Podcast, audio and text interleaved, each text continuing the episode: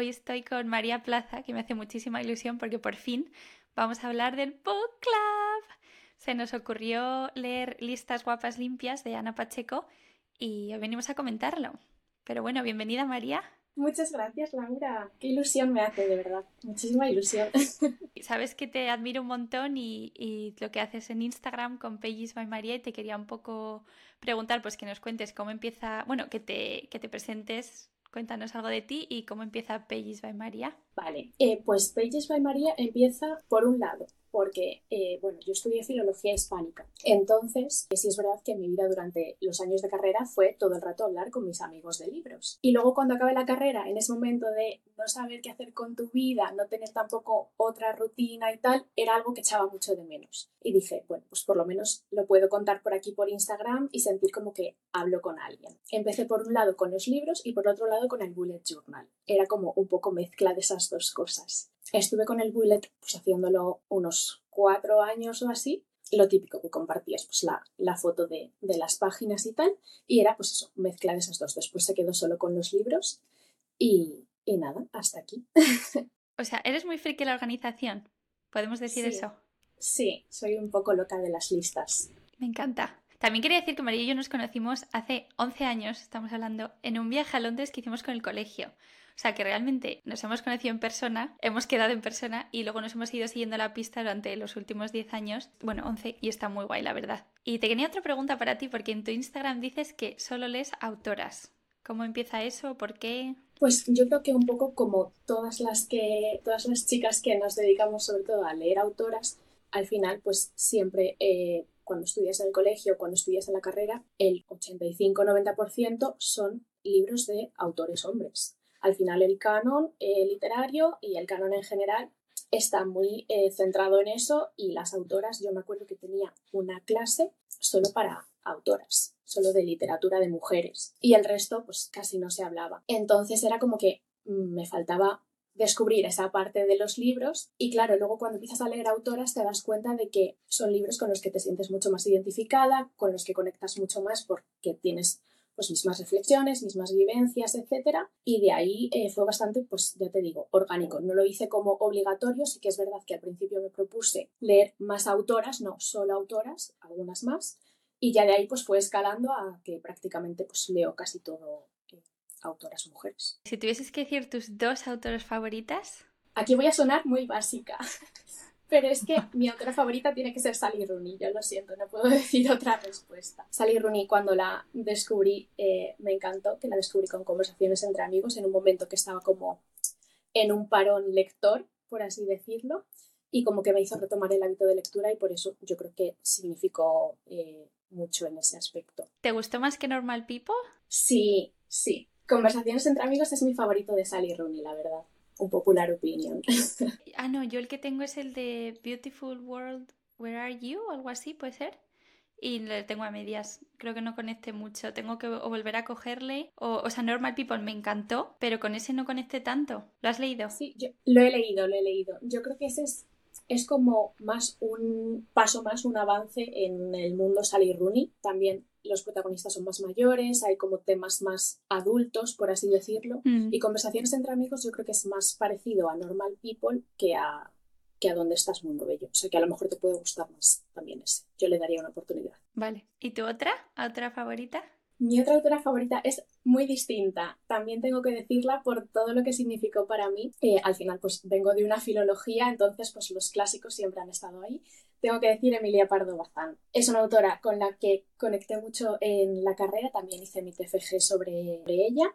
Entonces, como que la pude descubrir muy, de manera muy amplia y era una señora súper lista, súper divertida, que hacía lo que le daba la gana y eso me encanta. ¿Y libro favorito de ella? ¿O alguno? Pues mira, si tengo que recomendar alguno sería Insolación. Es un libro muy cortito, es una novela súper cortita, muy sencillita. La protagonista es una señora que un día se levanta con la resaca de su vida y como que te cuenta lo que pasó el día anterior, que fue eh, de fiesta a las praderas de San Isidro y bueno, pasaron cositas y lo vas descubriendo poco a poco, es muy divertido. Me estoy dando cuenta que voy a salir de este podcast con una lista de libros así para leer, porque siempre que recomiendas Siempre me gustan los libros que recomiendas y sabes que te escribo para cuando no sé qué leer y tal, así que creo que este va a salir la gente con muchas ideas. Última pregunta, así como para conocerte un poco más. Si fueses un personaje o una protagonista de un libro, ¿cuál sería? Es difícil, ¿eh? es, esta es muy difícil. Sí, es verdad que antes lo hemos estado hablando tú y yo un poco, hmm. que al final nos identificamos bastante con, con, la prota de los nombres propios de Marta Jiménez Serrano. Y lo que te decía es que al final, si tuviera que ser protagonista de un libro, este libro es tan parecido a, a mi vida, tan parecido a nuestras vidas, que sería un poco más o menos lo mismo. Después, sí es verdad que la María adolescente, la María niña, no me perdonaría si no dijera que me encantaría estar en Harry Potter. Dios, sí. yo siempre he sido súper friki de Harry Potter, la verdad. Es algo que no hablo mucho por Instagram, pero... no hay nada de lo que avergonzarse. ¿eh? Ah, no, no, yo me encanta. Además me encanta hablar de Harry Potter, la verdad. Me encanta hablar también con gente que es súper fan de Harry Potter. Y si no, también me gustaría rollo estar en algún libro tipo Dark Academia, plan, alguna universidad así súper elegante, con bibliotecas súper grandes, todo eso, pues estaría muy guay. Es como soy. O sea, el Harry Potter de mayores. Eso es. Vale, pues vamos a pasar al book club, que había preguntas bastante guays. Nos hemos leído las dos, listas guapas y limpias, de Ana Pacheco. Recomendación de María. Bueno, ¿qué te ha parecido el libro primero de todo? A ver, yo tengo que decir que lo mío fue una relectura. Yo ya lo había leído como en 2019, creo, y me gustó un montón. Sí es verdad que la relectura al saber ya, pues al perder ese factor sorpresa, me ha parecido un poquito más ligera la lectura y más simple. Pero la verdad es que lo he disfrutado un montón. También tenía un montón de cosas subrayadas y me ha hecho mucha gracia ver lo que había subrayado en la primera lectura, que ha sido como completamente distinto a lo que subrayaría ahora. Cuando dices subrayar, porque estábamos hablando antes de que a mí me da como pánico tocar un libro, ¿en qué te basas cuando tú subrayas estas cosas? ¿Son frases que te inspiran? ¿Cómo te gusta como ha escrito? Son sobre todo frases que me llaman la atención y que me inspiran. O sea, no subrayo algo más como podría subrayar antes en la carrera, pues tipo eh, estructura, cosas formales, sino son frases que simplemente me llaman la atención, me parecen bonitas o que a lo mejor también pues después me quiero acordar de ellas para hablarlo en Instagram, por ejemplo. Vale, es que estaba justo pensando que te decía antes, una de mis partes favoritas, que no sé ahora mismo la página, pero es cuando, no me acuerdo si era la abuela de la protagonista o la vecina, hablan de cuando se quedan viudas. Que dice como que vienes a tu salón. Sí, ese me pareció que estaba tan. que puedes conectar sin ser una persona mayor, sin ser viuda, sin quedarte sola tanto. Fue como que dije, wow, qué forma más potente de, decirlo y de expresarlo. No sé, me imaginaba casi cuando mi abuela se quedó viuda, ¿sabes? Como que es un poco lo que pasa también con los nombres propios, que, que te ves, es como tan fácil verse reflejada o ver a alguien que conoces que puede ser ese personaje que, que me hizo bastante gracia y fue como un abracito al corazón un poco, aunque fuese un momento triste. Sí, yo creo que eso lo hace muy bien este libro, que es como ver las distintas generaciones de mujeres dentro de la misma familia y como al fin y al cabo pues, pues ves tanto las diferencias como las similitudes en cuanto a, pues te cuenta la abuela las relaciones que tuvo de joven, ahora ves las relaciones que tiene la nieta, también ves las diferencias entre pues cómo era la vida que la abuela tuvo que irse a la ciudad para pues, buscarse una vida mejor, como ahora la nieta está buscándose una vida mejor yendo a la universidad y está muy guay como ver esas tres generaciones, yo creo. ¿Sabes que comparando un poco libros, el momento en el que ella habla de que conoce. Mm, me lío con los, con los nombres de los chicos. Es Pau el nuevo, ¿no? Hugo es el anterior y Pau es el. Pues cuando conoce a Pau en esa fiesta con amigos de la universidad, me dio totalmente el vibe de Normal People de Sally Rooney. O sea, me imaginaba las fiestas súper parecidas. Es verdad que la de Sally Rooney más a la inglesa, pero en ese momento está una habitación que te sientes que no eres parte de lo que está pasando. Bueno, no voy a mezclar libros que si no esto es un lío. ¿Sabes? Otra cosa que me gustó también un montón es cuando habla de su amiga Yaiza, que es una amiga de toda la vida, que han crecido así uña y carne, y como a veces, no siento a lo mejor que me pase con amigas, pero esa sensación fue como muy cerca, no sé cómo explicarlo, que es como la quiere con todo su corazón, pero a la vez han crecido y se han separado porque cada una tiene una vida diferente, pero siguen siendo casa a la vez y va como un poco por temporadas, ahora estamos más unidas, ahora no, y es un poco el reflejo de edad, no sé si te pasa a ti, con amigas que al final, no a lo mejor la sensación está tanto de que la odia, porque a veces que es así un poco como que repele un poco a Yaiza, pero sí que tus van así como acercándose, alejándose, acercándose, alejándose, pero que esa persona siempre está ahí, ¿sabes? Sí, yo creo que esa ha sido mi parte favorita del libro, la verdad, la, relación con Yaiza, porque también tiene, tiene mucho de factor nostalgia que eso también creo que coincidimos tú y yo bastante. Y el pasarte el verano con tus amigas, eh, tirada en la piscina, con tus bikinis de Roxy, eh, leyendo el horóscopo, todo eso me encantó, la verdad. Claro, yo creo que sobre todo también a nuestras edades, que ya pues dejamos la universidad, esto me da mucha pena, pero ya muy lejana, sí, sí, sí. Em, se va notando más el cómo las amigas de toda la vida, hay momentos en los que te alejas más, después vuelves, porque eso también creo que es importante contarlo, que el separarte de una amistad no significa que después dentro de unos años no vuelvas a, reconectar con ella. Y yo creo que eso fue mi parte favorita del libro. Sí, es, es muy nostálgico este libro, la verdad. Y aunque el personaje creo que es como cinco años más mayor que nosotras, más o menos, pero a la vez es como que, yo que sé, hablan de estopa, hablan de cosas, te puedes sentir reflejada porque, aunque he de decir, odio estopa, seguro que a ti te encanta. A mí me gusta, a mí me gusta. yo era de estopa, sí. Creo que soy una unpopular opinion porque le he hablado con amigas y era como, tía, incluso a mi hermana melliza le gustaba y a mí no. Pero bueno, pero sí, ese momento que, que te hace conectar como con esos grupos y teníamos aquí algunas preguntas que una me encanta porque hablando de música dice, si se hiciera una peli del libro, ¿qué canciones pondríais? Y yo creo que obviamente Estopa es una de ellas, pero yo lo tiro un poco como a cuando nosotras estábamos viviendo eso. Y yo no sé si era, bueno, tú escuchaste un poco tipo Fondo Flamenco, El Canto del Loco. Yo recuerdo la canción de Fix You de Coldplay como, a lo mejor soy muy mala con las canciones, así que igual estoy como mezclando años, pero lo típico que estás así como triste en el típico viaje de carretera mirando por la ventana mientras piensas en el chico que te gustaba o en la movida que has tenido con tus amigas o lo que sea durante el verano, que lo sientes todo tanto que es que ha sido muy nostálgico este libro. Sí, sí, totalmente. O sea, coincido contigo en cuanto a la música. Yo me, me, lo imagino como en el iPod que teníamos que era como cuadrado. Todas las canciones que había ahí, yo es que las recuerdo de descargármelas y meterlas y hay como canciones muy concretas que creo que teníamos todas metidas y sí me, me lleva como a, a, ese momento de escuchar la música con el iPod.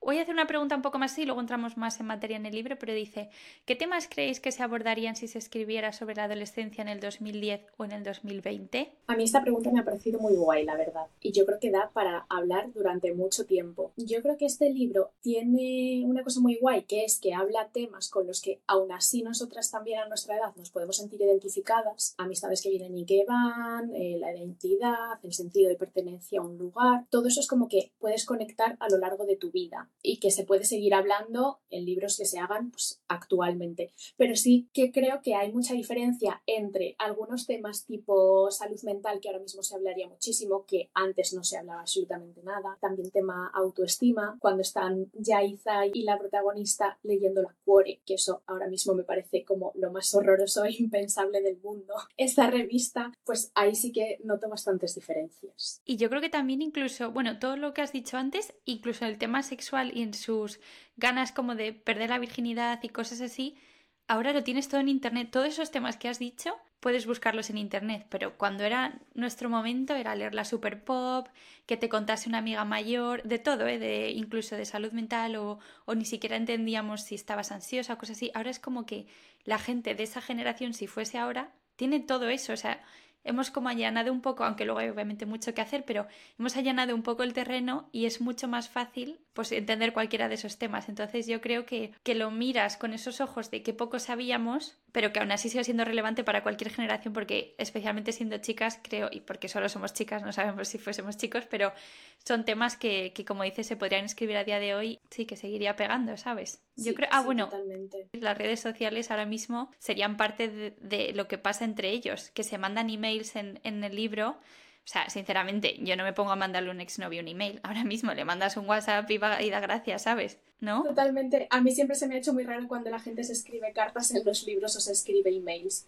Porque, claro, nosotros tenemos tan inculcado el tema de ahora WhatsApp, antes, eh, antes éramos de Messenger también, por ejemplo. Y sí es verdad que eso ha cambiado tanto, tanto, tanto. Ahora ya la gente no, no escribe emails, no escribe nada. Tienes los, los MDs otra persona ha dicho, me ha gustado leer sobre adolescencia sin drogas y alcohol. Muchas veces parece que vengan intrínsecamente conectados. Por ejemplo, recuerda física o química o skins. Y es verdad, a mí eso no lo había pensado porque no es un tema tampoco del que yo lea mucho, pero en el libro, aparte de alcohol, o sea, es como una adolescencia sana, entre comillas, ¿no? Eh, la del libro. Sí, eso es verdad. También es algo que me gusta, la parte de que no se hable tanto de drogas, alcohol, porque habrá gente que haya tenido esa vida, pero otras chicas, por ejemplo, nosotras, yo creo que, que tampoco hemos estado tan dentro de ese mundillo, está bien poder eso, vivir la adolescencia sin que se centre todo en salgo de fiesta todos los días. Es algo que se agradece bastante. Y además también yo creo que la protagonista está como tan perdida y todavía está tan anclada el ser una niña que también pues, le tocará todavía por descubrir todos esos temas más despacito y yo creo que empieza todo como a partir de esa escena de la fiesta que decías tú de Normal People y yo creo que ese será como el desencadenante para luego el, el resto de, de estos temas que se hablen un poquito más. Y volviendo al tema del email, hay como yo creo que mixed feelings con este tema. Me hace mucha gracia porque yo acabé el libro un poco como con interrogante, pero a la vez tampoco hubiese sabido cómo hubiese acabado, pero en el tema de Hugo dice una chica, mi parte favorita, el email que le manda al exnovio. Pero luego hay otra, creo que esto ya fue por privado, que me dijo, no entiendo muy bien de qué iba ese email. O sea, que yo al principio también lo leí, fue como, tía, le estás pisando al pobre chaval que ya lo habéis dejado, deja de repetirle. Pero dije, es que a lo mejor ni siquiera ha pasado por su cabeza eso, porque el personaje es muy ingenuo e inocente, es muy, es muy niña, como decías tú. Sí, yo creo que el email no iba tanto para Hugo, sino para ella misma para aclararse las ideas. De esto que te pones a escribir en el diario y dices, a ver qué sale de aquí porque yo en mi cabeza no lo entiendo. Y yo creo que es más por eso, para hacerse una idea ella de qué es lo que quiere, de dar el paso ya de decir, me olvido de ti y sigo para adelante. Y claro, obviamente, pues ella no estaba pensando absolutamente en ningún momento en, en, el exnovio, estaba pensando en ella misma y en tirar con la nueva relación, yo creo. ¿Y qué te parece el final del libro? Porque dice una chica, el final fue un poco raro, quería que siguiera y a la vez me pareció guay cómo acababa. Dice otra, ¿qué os parece cuando los libros no acaban de resolver algunos temas, tipo el tema de Pau aquí? A mí no me importa, la verdad. No se me hizo para nada,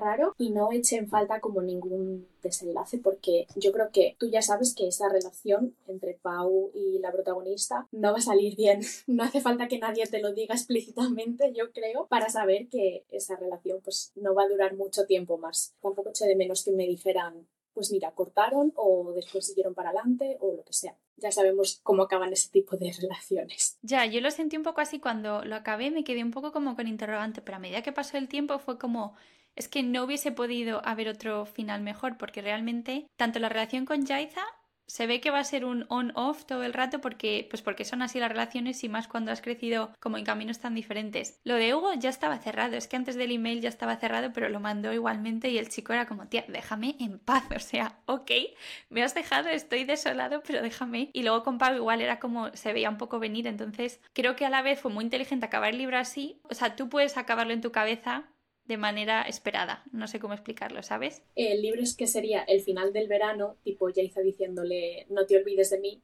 Y es como que se acaba el libro, se acaba el verano, pero al final pues la vida sigue y sigues con los mismos problemas y, y con los, las mismas relaciones que tienes hasta ahora. Entonces, no sé, no, la verdad es que no, no se me hizo raro que el libro terminara así. No me molesta mucho en general que los libros tengan un final abierto. Vale, otra cosa que te iba a decir era que dice me reconforta ver que la autora trae frases misógenas, racistas del hablar de entonces y que nos chirríen. Eso me ha encantado porque es verdad, se nota mogollón, bueno, pasa también cuando ves series como Friends y un largo etcétera, pero que ves que dices, sí que hemos avanzado porque esto en nuestra generación por lo menos ya no lo dice o no debería decirlo. Entonces sí que, pero a la vez conectas porque o te ha pasado a ti o lo has escuchado o sigue estando como cerca de casa un poco, ¿no? De, de decir, esto ha podido pasar alrededor mía. En tu alrededor, incluso en tu casa y en tu familia, o sea, no pasa nada por decirlo, al final las generaciones más mayores pues es lo que vivieron y incluso nosotras pues ya justamente vemos el paso que hemos dado que ahora mismo decimos ¿qué es esto? A nadie se le ocurriría decir esto en 2023. Tanto los, los comentarios racistas, eh, machistas, pues la relación que tenía incluso la protagonista con su madre por un lado y con su padre por el otro, que prácticamente no hablaban. Incluso pues también eh, pues, la relación que teníamos cada una con nosotras y con el resto de chicas. Yo creo que eso también se ve mucho, que antes era como, creo que había más competitividad entre nosotras con el tema de también la cuore de decir, bueno, pues yo por lo menos no tengo esta celulitis de esta famosa. Y ahora yo creo que sí es verdad que nos hemos relajado un poco en ese aspecto y que somos más amables las unas con las otras. Sí, sí, sí, total. Y hablando de cosas de chicas, dice, ¿qué echáis más de, de menos de vuestra yo de los 2000? A ver, vamos a decir que los 2000 exactos teníamos 5 años. O sea que creo que podemos alargarlo 2000-2010, ¿vale? Porque ¿Hay algo que eches de menos? Ay, pues a mí esta pregunta me ha dado como un poquito de pena porque obviamente lo que más echo de menos es no tener ningún tipo de responsabilidad y que mis preocupaciones fueran eh, completas tonterías y dramas que nos inventábamos entre nuestras amigas y yo, que eso era lo que más nos ocupaba la cabeza. Y luego sí es verdad que yo creo que en esas edades era como más creativa y eso sí que lo he perdido un poco y me da un poco de pena. Y obviamente pues el poder pasar tiempo, mucho más tiempo con tus amigos y con tu familia, que ahora pues también nosotras por el hecho de, vivir fuera mm. lo notamos más, pero eso, pasar el día a día con tus amigas y el día a día con tu familia, pues yo creo que ese sería como el, lo que más hecho de menos sin duda. Yo este libro me ha hecho pensar en tres cosas sobre todo, en pues lo que dices tú, salir del colegio o los patios eran dramas realmente que ni siquiera eran tan grandes, es que todo salía de... o sea, era como que, no, que no tenía que ser tan importante, pero era como lo más importante. Luego, en los momentos en la piscina o momentos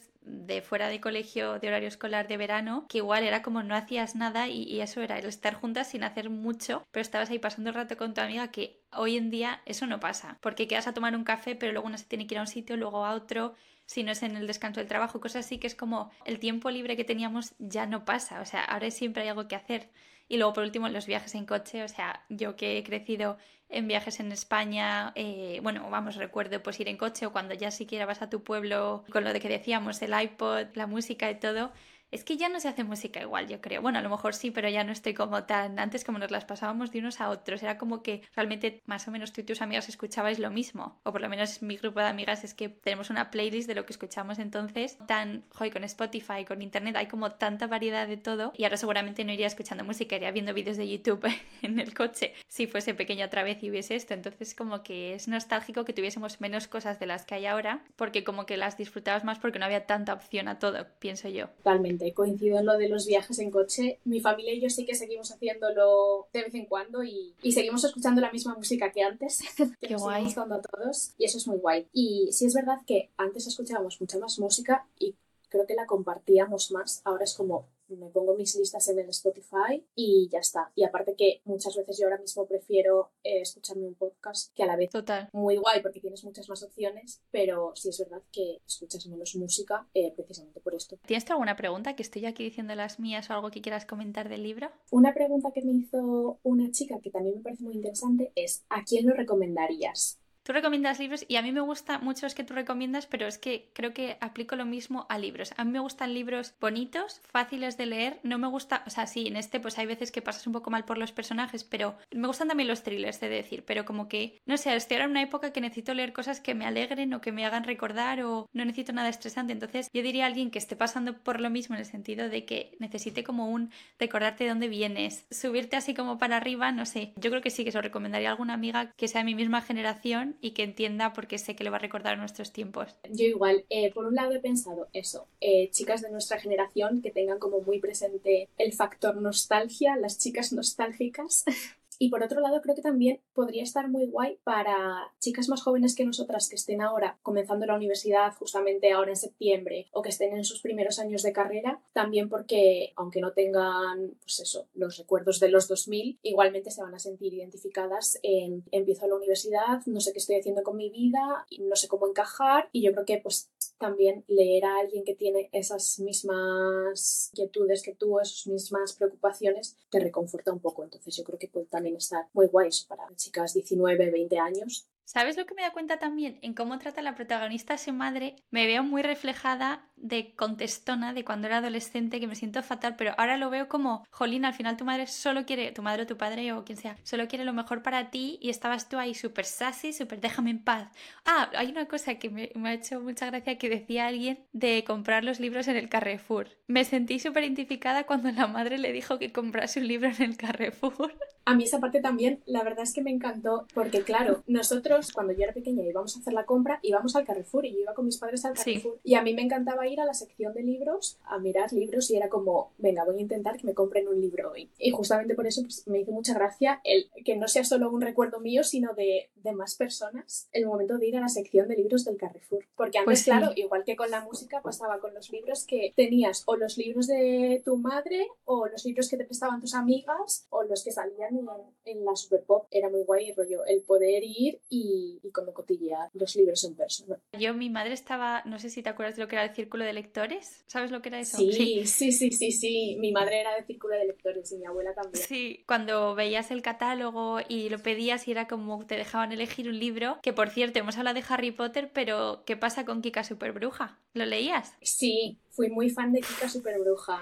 Y después también había otro que se llamaba Molly Moon, que también era de una chica que tenía un perro que era un pa y era muy guay también, tenía poderes o, o, algo así. Bueno, Manolito Gafotas me encantaba. No era tanto de Manolito Gafotas. Para no. Mí, mi libro de que me impactó muchísimo, que fui súper fan, Memorias de Idún, de Laura Gallego. Ahora mismo no me acuerdo, no sé si lo leí en el colegio o era lo típico que llevabas un libro al colegio que te querías leer o algo así que ibas como intercambiando. La biblioteca de aula.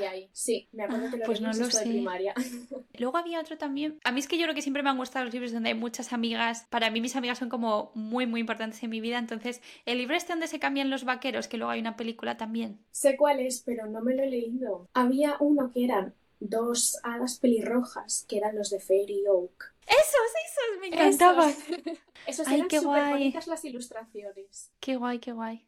Y por cierto, hablando de libros así un poco fantásticos, te has leído tú uno hace poco, ¿no? No me acuerdo el nombre, tenía la portada azul. Puede ser que sea el de Ana María Matute, el de Paraíso. Creo que sí. No tiene tanta fantasía, es más como de infancia y de una niña pues siendo creativa, imaginándose sus propios juegos. Eh, ese libro es increíble, os lo recomiendo a todas.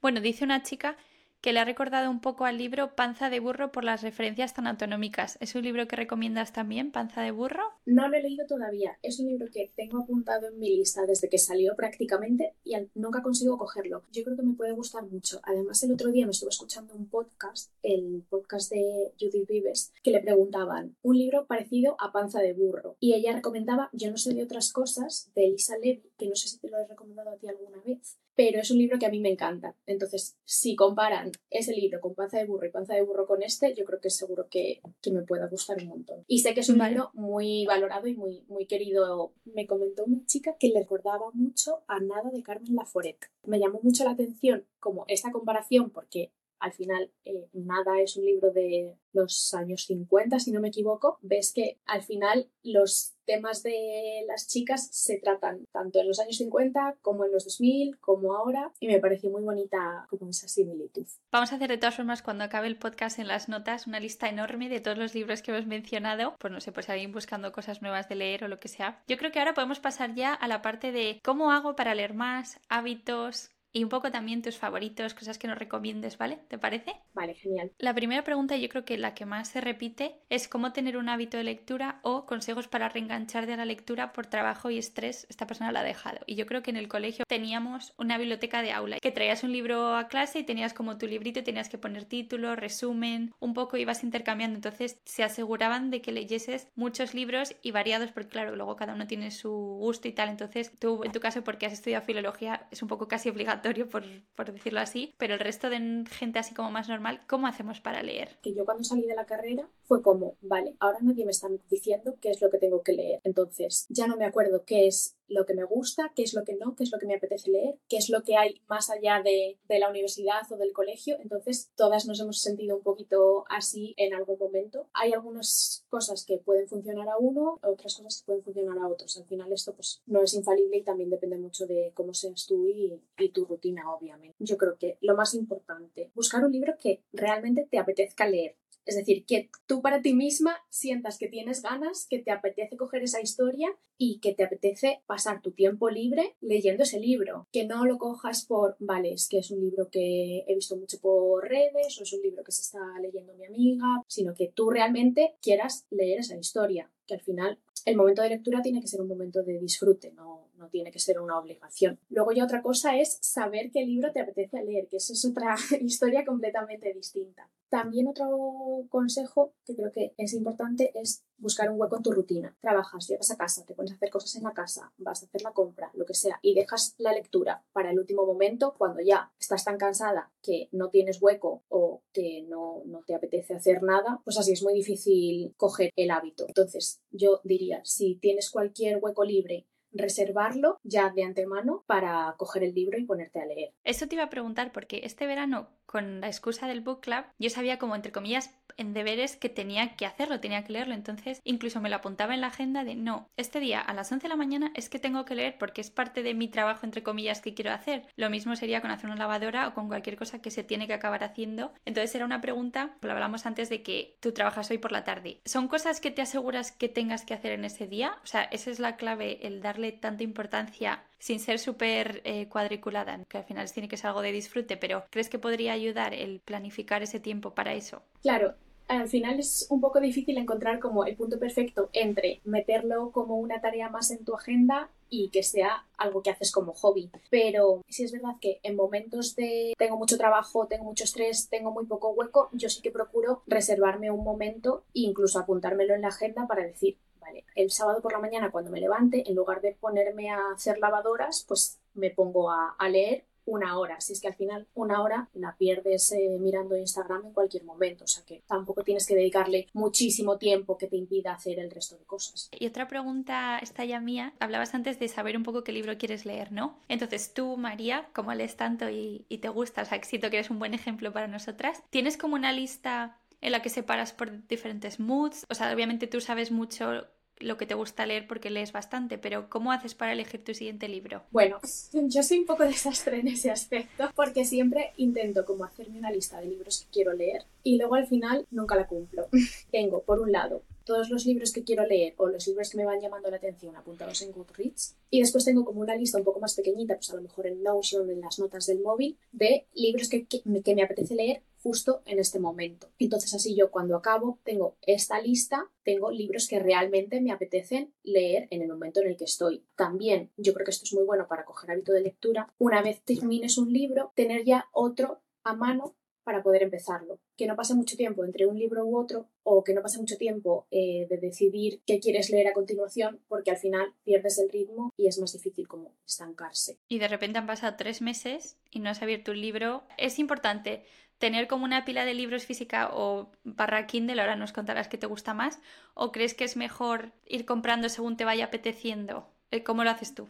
Yo un poco de las dos, Si es verdad que tengo una pila que se me va acumulando, la estoy viendo ahí justo, que se me va acumulando de libros que tengo comprados que todavía no he leído, al final si estoy por ahí y me acerco a la librería, puede que caiga algún libro nuevo. Que al final, si tienes una pila de libros en tu casa que tienes pendientes de leer, pero en ese momento no te apetece ninguno, es un poco tontería obligarte a leer esos libros solo porque los tienes ahí. Que igualmente la otra alternativa no tiene por qué ser ir a la librería y gastarte 20 euros en un libro, que puedes ir a la biblioteca o puedes, eh, pues, lo que tú decías, cogerlo en Kindle, tienen libros electrónicos en la biblioteca y tenerlo igualmente a mano. Hay muchas opciones en, en ese aspecto y no me cierro a ninguna. Eso puede ser un buen tip, hacerse socio de o tener carne de biblioteca porque al final y es mucho más sostenible. Que a todas nos encanta tener la librería preciosa llena de libros, pero sí que es cierto que, pues, que hay libros que no te, no te gustaría quedarte después de haberlos leído. A mí me pasó, por ejemplo, uno de mis libros favoritos fue el de A dónde vamos a bailar esta noche, me lo leí en Kindle y ahora me lo he vuelto a comprar el libro porque es uno de esos libros que dices, jo, cuando tienes un día un poco así, es que cualquier página que abras son capítulos diferentes, te gusta como leer una historia de alguien, a mí me encanta cuando son pequeñas y te puedes meter como mucho en, en ese pequeño hueco de, de historia. A mí me gusta tocar el papel, he de decir, pero es verdad que el Kindle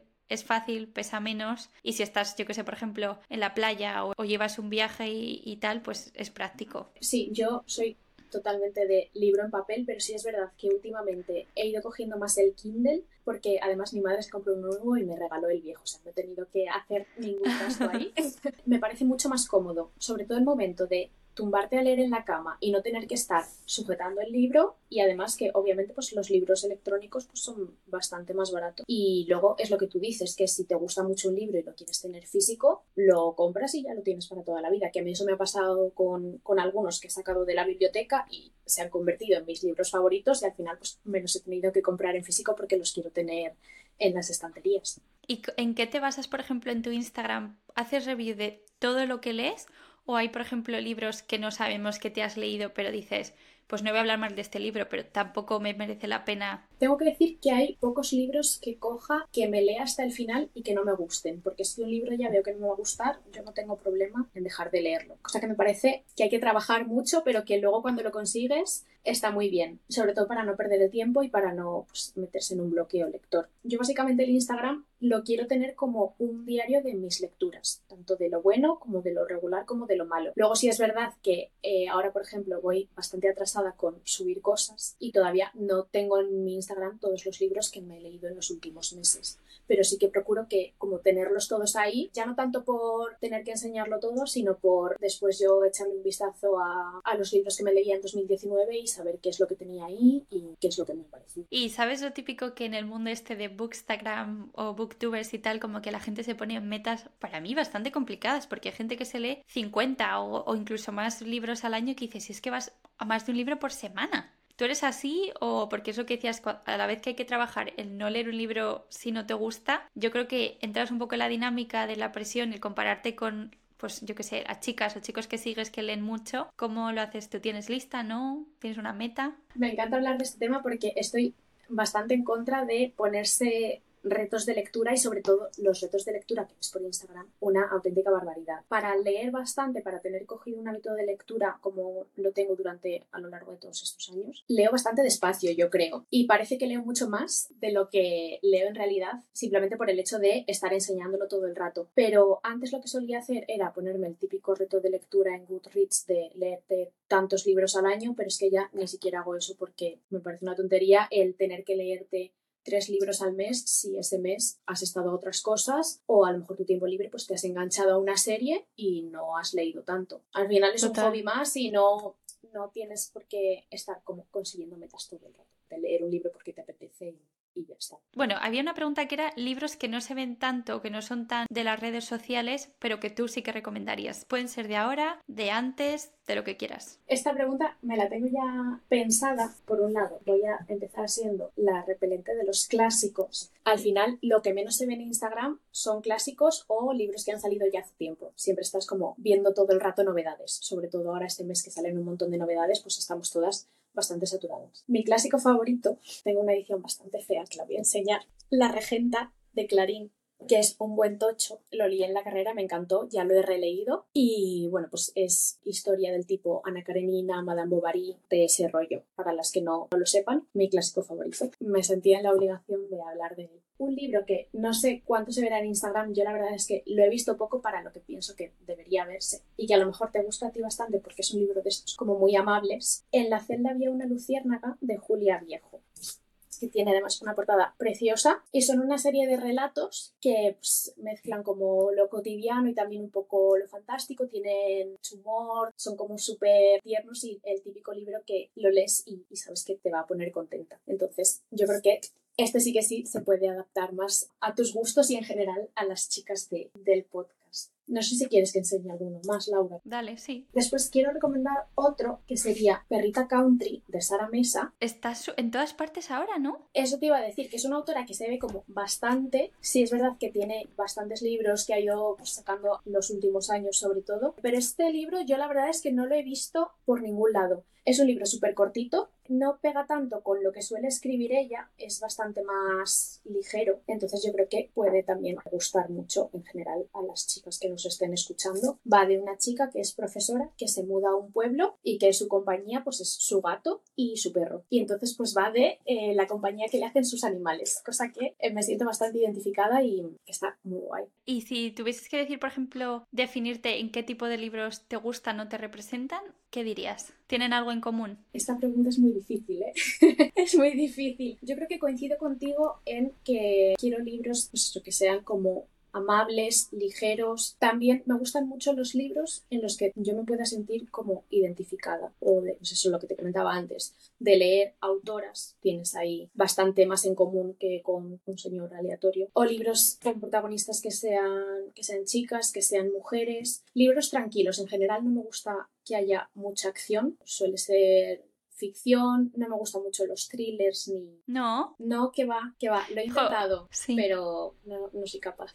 A mí me pasa una cosa con los thrillers y es que la gente a mi alrededor siempre se ríe de mí porque yo no veo películas que sean para más de 12 años, porque cualquier cosa, yo creo que soy muy demasiado sensible, entonces cualquier cosa que me pueda dar pesadillas, cosas de enfermedades no me gusta o tengo que tal. Leerlo es diferente, pero con pelis, como es lo que yo y mi cabeza quiere imaginar, o sea, la sangre que me imagino, no digo que sea rosa, pero que es lo que yo me imagino, no es lo que me están diciendo que tengo que ver. Entonces, los thrillers me encantan. Es verdad que los últimos que he leído, que no sé si te gusta Joel Dicker o te lo has leído incluso, no, no. Eso sí que lo recomendaría. A mí me gustaron mucho y los devoré. Y además me parecen como muy cozy. Y por los colores, yo también soy muy que me imagino colores en mi cabeza bastante. Entonces el libro como que me... no sé cómo explicarlo que hace como que el mood en mi cabeza, no, no sé cómo explicarlo, pero bueno, soy como muy mental en esas cosas y ese tipo de thrillers por cómo están ambientados me gustaron mucho, pero sí coincido completamente contigo. Te iba a preguntar un libro que te he visto o que asocio contigo, pero creo que también es por los colores de la portada, que es con voz de vieja, ¿puede ser? Voz de vieja de Elisa Sí, este libro lo leí hace un tiempo y yo creo que también te puede gustar porque, si no recuerdo mal, es la historia de una niña que pasa un verano eh, en Sevilla con, con, su abuela y va pues, de la vida de de, esta niña en su barrio. Y está muy guay, está muy guay. De Elisa Victoria es el único que me he leído, pero quiero leer más cosas de la autora. Muy recomendable. Vale. ¿Hay alguna autora que digas, la tengo en mi punto de mira, como por ejemplo, yo este de Sara Mesa que recomendabas no lo he visto, pero es que Instagram, te lo juro, no me para enseñar cosas de Sara Mesa. Entonces, ¿hay alguna autora que tengas tú un poco que digas, jo, la acabo de descubrir o quiero indagar un poco más? Sí, es verdad que este verano me he leído eh, tanto el que hablábamos antes de Paraíso Inhabitado de Ana María Matute, que ha sido el primero que he leído de ella, y ahora es como que siento la necesidad de leerme todo lo que ha escrito. Y también me pasa un poco con Sara Mesa, que el libro de Perrita Country lo leí hace tiempo, pero es un estilo bastante distinto al resto de libros que tiene ella. Y este verano leí Un amor también suyo y me encantó también tanto que también siento que necesito leer todo lo de Sara Mesa. Por mi parte, siento que que esté en todas partes está justificado. Qué guay. Y tú, porque siento que estás más conectada con los nuevos libros que a lo mejor la mayoría de gente normal, eh, porque vi que hace poco leíste La conejera. ¿Hay algún libro, o puede ser ese el que quieras, que recomiendes que acaba de salir o que va a salir dentro de poco que digas, lo tengo fichadísimo? Pues la verdad es que La conejera salió el lunes, el lunes si no me equivoco salió, en librerías y no tenía como ningún tipo de expectativa. Tampoco es un libro que al salir hace tan poquito pues no tenía ninguna opinión previa y fue una sorpresa bastante buena porque me ha encantado. Es un libro, sí es verdad, que creo que no para todo el mundo porque es un poco caótico, tiene como muchos personajes, no sabes muy bien lo que está pasando en cada momento, pero si te gustan como este tipo de libros que, que son algo diferentes, buscas algo distinto a todo lo que hayas leído, este está está súper bien. ¿Y quién lo escribe? Pues lo escribe Tess Ganti. Creo que es el primer libro suyo. Ganó un premio hace poco, National Book Award, creo, este mismo año. O sea que la verdad es que promete. Ah, una pregunta hablando de Book Awards y cosas así. ¿Qué piensas tú de estas listas súper renombradas de libros? ¿Eres pro? ¿En contra? ¿Le das una oportunidad? ¿No? No les hago mucho caso, sinceramente. Estoy bastante perdida, no suelo estar muy actualizada en cuanto a listas y, y premios y tal prefiero buscar un libro que encaje conmigo como lectora que un libro que encaje con el público en general, porque al final que encaje con el público en general no significa que, encaje contigo y al final es muy difícil como gustarle a todo el mundo. No me termino de fiar de los libros que, que le encantan a a todo el mundo, porque me parece un poco raro. Y además que yo creo que luego te crean unas expectativas como el de Normal People, por ejemplo, que estaba, que a mí me encantó, pero que estaba por todas partes y entiendo como hay gente que dice, pues es que no era para tanto, pero porque no paras de escucharlo absolutamente a todo el mundo. Entonces, no sé, es, es como mixed feelings, yo también no sé muy bien qué pensar. Esa es otra. Cuando los libros están como por todas partes, siento que, aunque me apetezca mucho leerlos, como que tiene que pasar un tiempecito para que haya menos novedades y menos charla alrededor, porque siento que me agobia. Y es eso que al final digo, es imposible que le guste a todo el mundo. Quieras que no, tener las expectativas tan altas, pues es mucho más fácil. Y por último, para acabar, te quería preguntar si nos recomiendas dos o tres eh, pues, perfiles de Instagram o canales de YouTube, algo así que tú te fíes, que te guste, que sean como hogar para ti, no sé, por recomendar a otra gente. Tú eres como mi top uno y la única persona, entonces por tener a otra, aunque siempre me va más de ti, pero... Tengo tres recomendaciones de Instagram, un podcast y un canal de YouTube. Esta lista va a ser muy larga, yo lo siento cuando tengas que escribirlo todo, Laura. De Instagram que hablen de libros, y que yo me suelo fiar mucho y que en general pues estoy como muy atenta a todo lo que suben, sería el Bookstagram de Inés, que es Kunkai Libros, que también hace unas fotos súper guays, hace lecturas conjuntas, lee libros como muy pausaditos, también eh, tranquilos, más de, de naturaleza, vida en el campo. Justamente estoy en una lectura conjunta que ha organizado Inés para leer Orlando de Virginia Woolf y mm, básicamente pues da como fechas para ir leyendo los diferentes capítulos y para ir comentándolos a través de Telegram. Qué guay. Pensaba que era como que os conectabais y la veíais a ella leer. O sea, es que realmente book clubs ni sigo ninguno ni, ni nada. Entonces como que, que, me parece el mundo de los libros en internet es increíble. Hay mil cosas, la verdad. Yo que estoy como muy al día de eso, si quieres empezar, no paras. Y hay muchas chicas también de Instagram que en general pues, organizan lecturas conjuntas, book clubs, tienes bastante de todo y tienes donde elegir. Pero Inés, la verdad, se le ocurra un montonazo, como que va aportando también a lo largo del tiempo de lectura mucha información complementaria y podemos ir comentándolo todas a la vez, que eso pues está muy bien para como escucharnos todas, que no sea únicamente eso, ella leyendo o ella hablando. Y después quiero también recomendar el Instagram de Lorena, que es no soy Sibila, sube bastante sobre todo novedades, lee un montón, es súper inteligente, tiene también un canal de YouTube.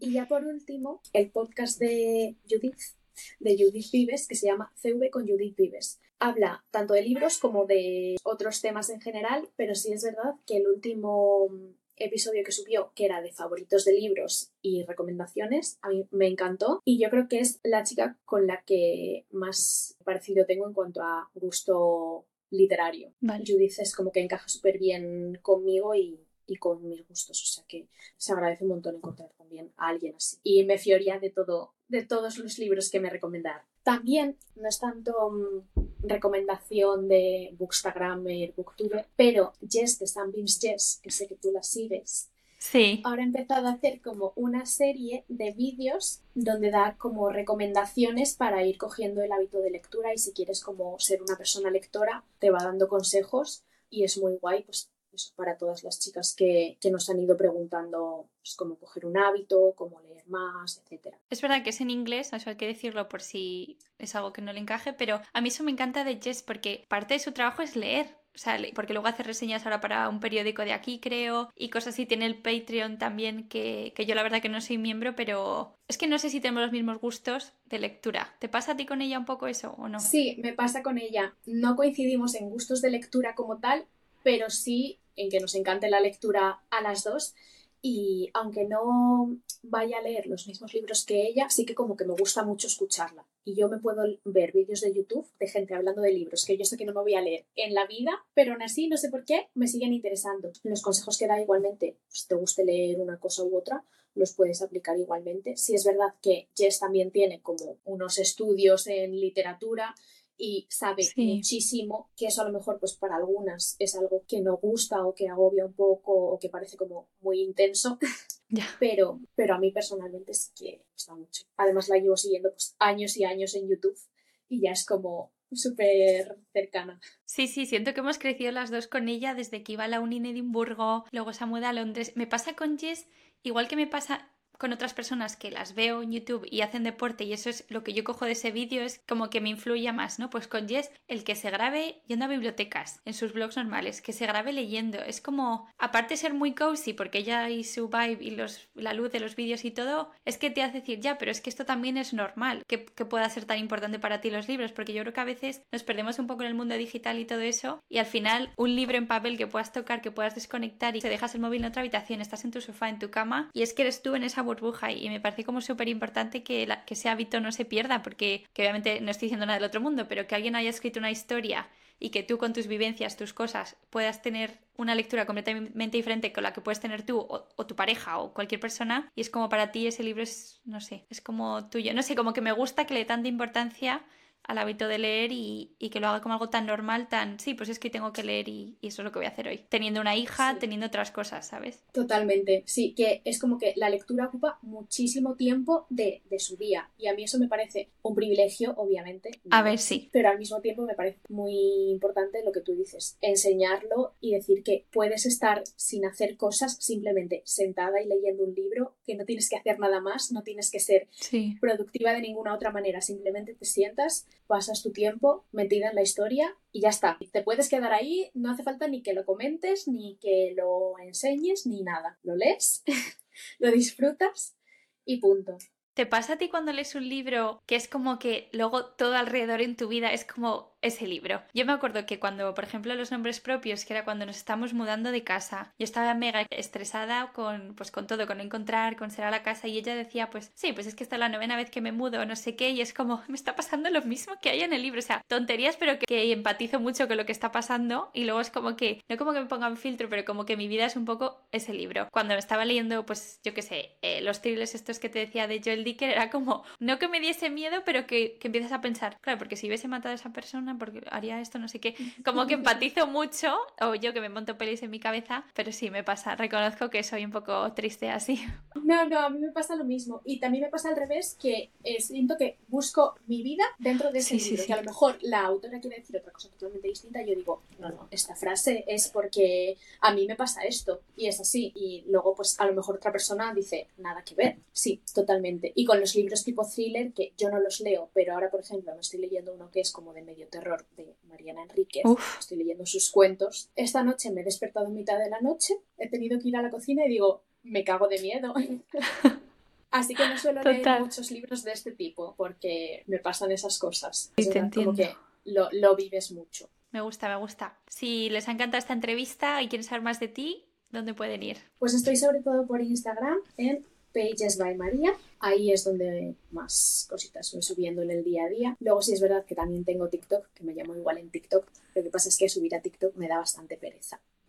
en general me da bastante pereza tanto consumirlo como crear contenido ahí. Pero de vez en cuando algún vídeo suele caer. Y luego si me queréis también seguir en Goodreads, que ahí es donde voy haciendo seguimiento de todos los libros, también me tenéis en Goodreads. Creo que me llamo igual, si no me equivoco. Bueno, no descarto volver a preguntarte de leer otro libro juntas porque me ha encantado y comentarlo. Siento que tú sabes comentar los libros como tiene que ser. Así que a lo mejor para dentro de unos meses, si te apetece, antes de que acabe el año, podemos hacer otro book club de otro libro. Ay, pues me encantaría, la verdad, me hace mucha ilusión que te haya gustado y que quieras repetir porque yo también lo he disfrutado mucho, tanto leerlo como, como hacer el podcast, que era mi primera vez en este formato me da un poco de miedito, pero me lo paso muy bien. No, yo también. Y además es como, bueno, tú estás más metida en este mundo, pero yo, el tener la sensación de que estás leyendo un mismo libro, estar como comentándolo por Instagram, me ha parecido muy guay, como sentirte muy acompañada y, y nos ha sido una experiencia muy guay, la verdad. Lo mismo digo, la verdad es que me ha gustado mucho también que la gente fuera comentando al tiempo que se iba leyendo el libro, que al final está muy bien que lo hablemos tú y yo, pero si alguien que está escuchando este podcast pues, no se ha leído el libro,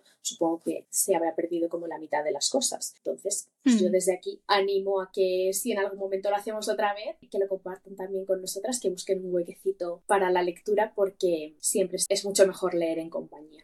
Pues sí, total. Bueno, pues muchísimas gracias María y estoy segura de que volverás pronto. Gracias a ti Laura, me hace mucha ilusión que te haya gustado. Un besito. Adiós.